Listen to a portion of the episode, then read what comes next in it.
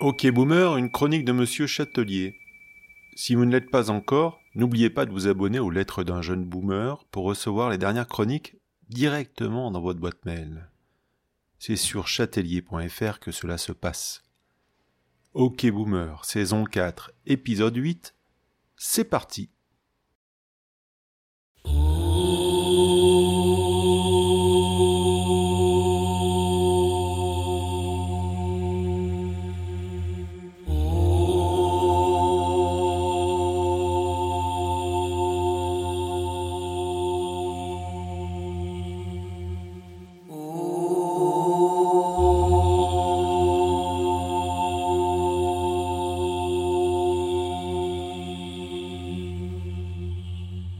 Dîners comme des champs de mine.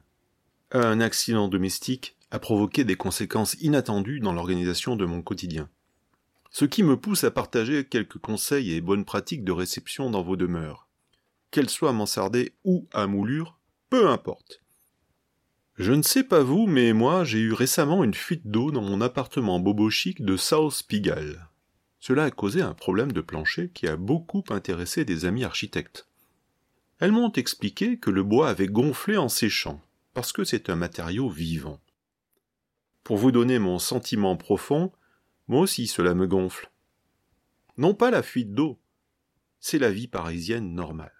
Et qu'il faille un demi-salaire des territoires pour la réparer à Paname, c'est le prix à payer pour avoir le droit de vivre dans la ville, qu'elle est la plus belle du monde, et puis c'est tout.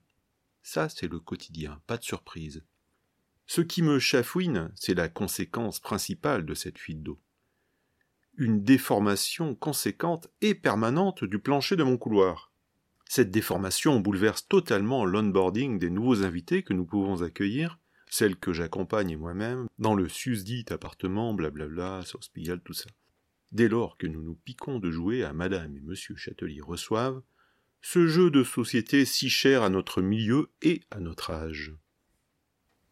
L'onboarding, vous ne voyez pas ce que c'est?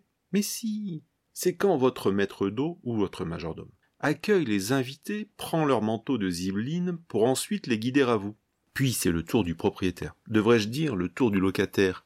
Et c'est là que ça se corse, puisque lors de la visite du couloir menant à la chambre du fond, celle où seront entreposées les zibelines jusqu'à la fin du repas, il me faut maintenant prévenir les visiteurs de la déformation du plancher, si je ne veux pas me retrouver avec un procès au civil sur le dos pour une entorse à la cheville et en causer trois jours d'ITT, alors que moi, ce que je voulais, c'était juste montrer que dans la chambre aussi, il y a des moulures au plafond.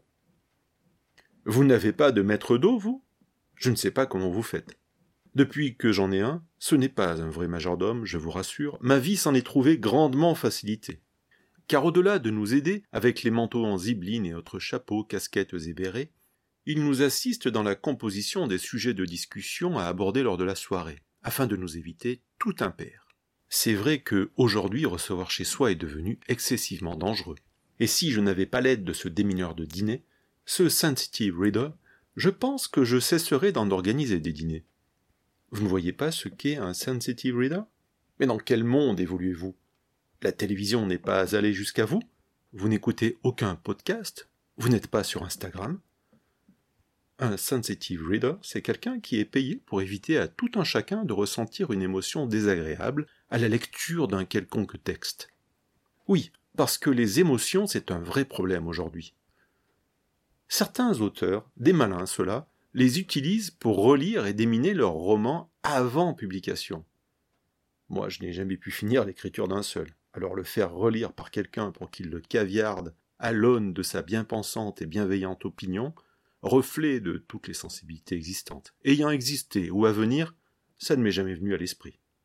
Par contre, pour ce qui est de l'organisation de ce qu'il se passe autour de mes petits plats mitonnés avec amour et tofu, je suis intraitable à ne pas laisser les propos dériver vers la mer des Sargasses et autres quarantièmes rugissants. J'ai toujours eu envie de placer cette mer dans un texte. Je trouve que ça sonne tellement bien. Mais je ne parierai pas mon salaire sur la justesse de cette métaphore. Notre maître d'eau. Il est là pour nous apporter son expertise quand il s'agit de se mettre d'accord sur ce dont nous pouvons parler lors d'un dîner parisien.